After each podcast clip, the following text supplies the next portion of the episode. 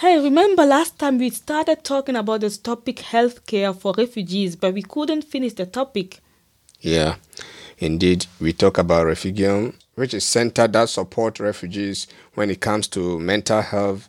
But we also wanted to talk about Medinetz, which provides healthcare for everyone, especially for people who don't have access to health card. So let us focus on that group in this episode. Hey, what's up, Rufin? I'm good. What's up, Emmanuel? I'm okay. What's up, Freiburg? Eh? Why do you ask this? No, it is the name of our new podcast. Ah, true. What's Up Freiburg is our new orientation program for refugees. Exactly, this program is for refugees and newcomers in Freiburg and Germany. We will give you basic information about life in Freiburg and in Germany, asylum process, insurance, work permits, education, and much more. Emmanuel, don't forget to say we will come every week and sometimes even twice a week with new topics. Yes, a big thank you to Democratic Living, which sponsored this project financially. Yes, and thank you also to the whole team, our voice and Radio Dreyeckland. So now, what's up, Freiburg? When talking about healthcare for refugees in Freiburg, it is very important to mention Medinetz. Do you know that they are working in different cities in Germany, especially in the bigger cities, since over 20 years. Yes, and as we mentioned it last time, they are a group of 12 to 15 people who are specialized doctors, therapists, midwives, social workers, medical students, and much more. They offer a consultation hours every week on Tuesday afternoon, but Someone can call their telephone number every day and leave a voice message. There is an answering machine, so you just leave your telephone number and your name, and they will call you back. Also, one can send an email and they will contact you back. Emmanuel, as you are the one who talked to Steffi and Elena from Medinetz, did they tell you which are the problems that people mostly have when they seek their help? Yes, they told me. Maybe just listen to what they said. I think it's a lot of um, pregnant women or uh-huh. with gynecologist uh-huh. um, questions. I think that's one of the most things. Mm-hmm um, but also um, like tooth and teeth problems is something which is very common. And in fact, at the moment, which is very common, are COVID vaccinations because mm-hmm. that's really something which is very, very important to get vaccinated at the moment. And without um, a healthcare card or any other possibilities, it's something very difficult to get a vaccination organized at the moment on your own. One thing that I also find great is that Medinetz do not charge the refugees. But Emmanuel, imagine that someone who has been to Medinetz before has a case where he had to go to the hospital and wasn't sent by Medinetz. In this case, the person can get a really expensive bill. Will Medinetz support in this case? Ah, I asked this question to Steffi and Elena. We have a lot of cases like that. Mm-hmm. Uh, when patients are coming after treatment to us with a very large and big bill because um, the healthcare or medical care is very expensive over here. Um, we can't pay the bill in its own, but we are trying to discuss with the hospital to get maybe a reduction um, of the price. Sometimes we're trying to raise some money somewhere to support yeah. the patient. So normally we can't um, take care about the whole bill, but we're trying to support um, the patient in each cases mm-hmm. Um, individual um, with the possibilities mm-hmm. we have. Sometimes it also happens that someone should be deported and they have a health problem which really needs treatment.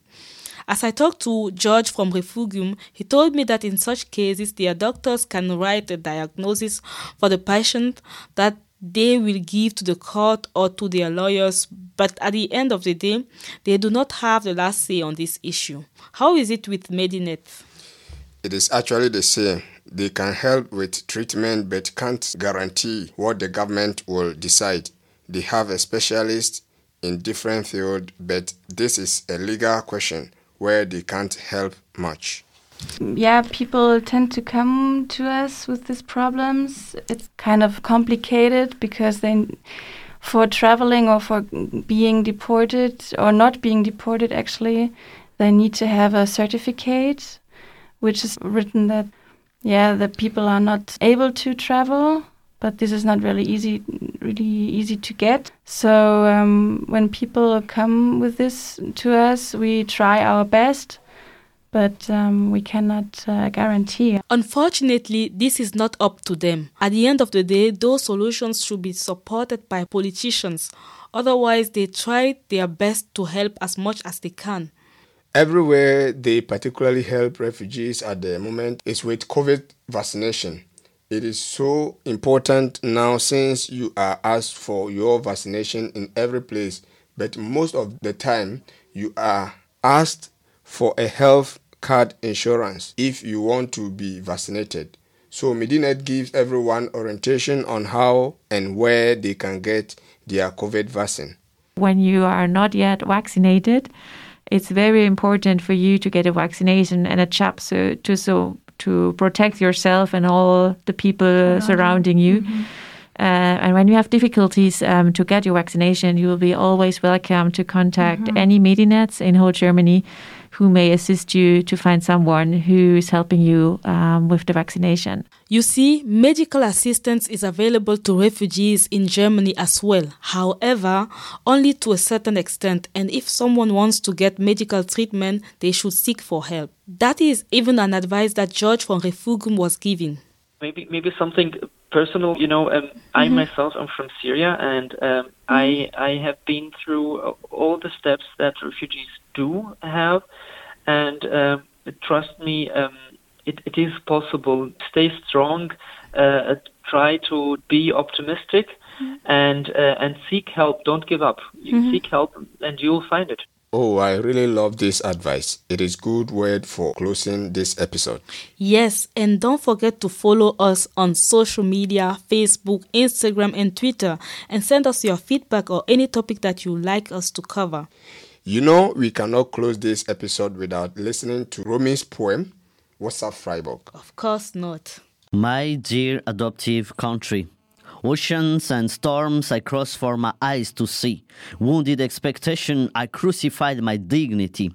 I followed my heart without borders and left my mom with my brothers. My past brought me here. This is where it all begins. Years of fight, hearting, struggling, shouting right. Is there some life, some hope for me in this land? Cause turning back is not an option. Every day requires for me to be stronger, to carry on, go beyond what I want, what I see, what I said I could not be. My mind is scattered all over the space and I'm desperately in need of a place to settle down. My dear adoptive country, when is the time for you to give me my right? What's up, Freiburg?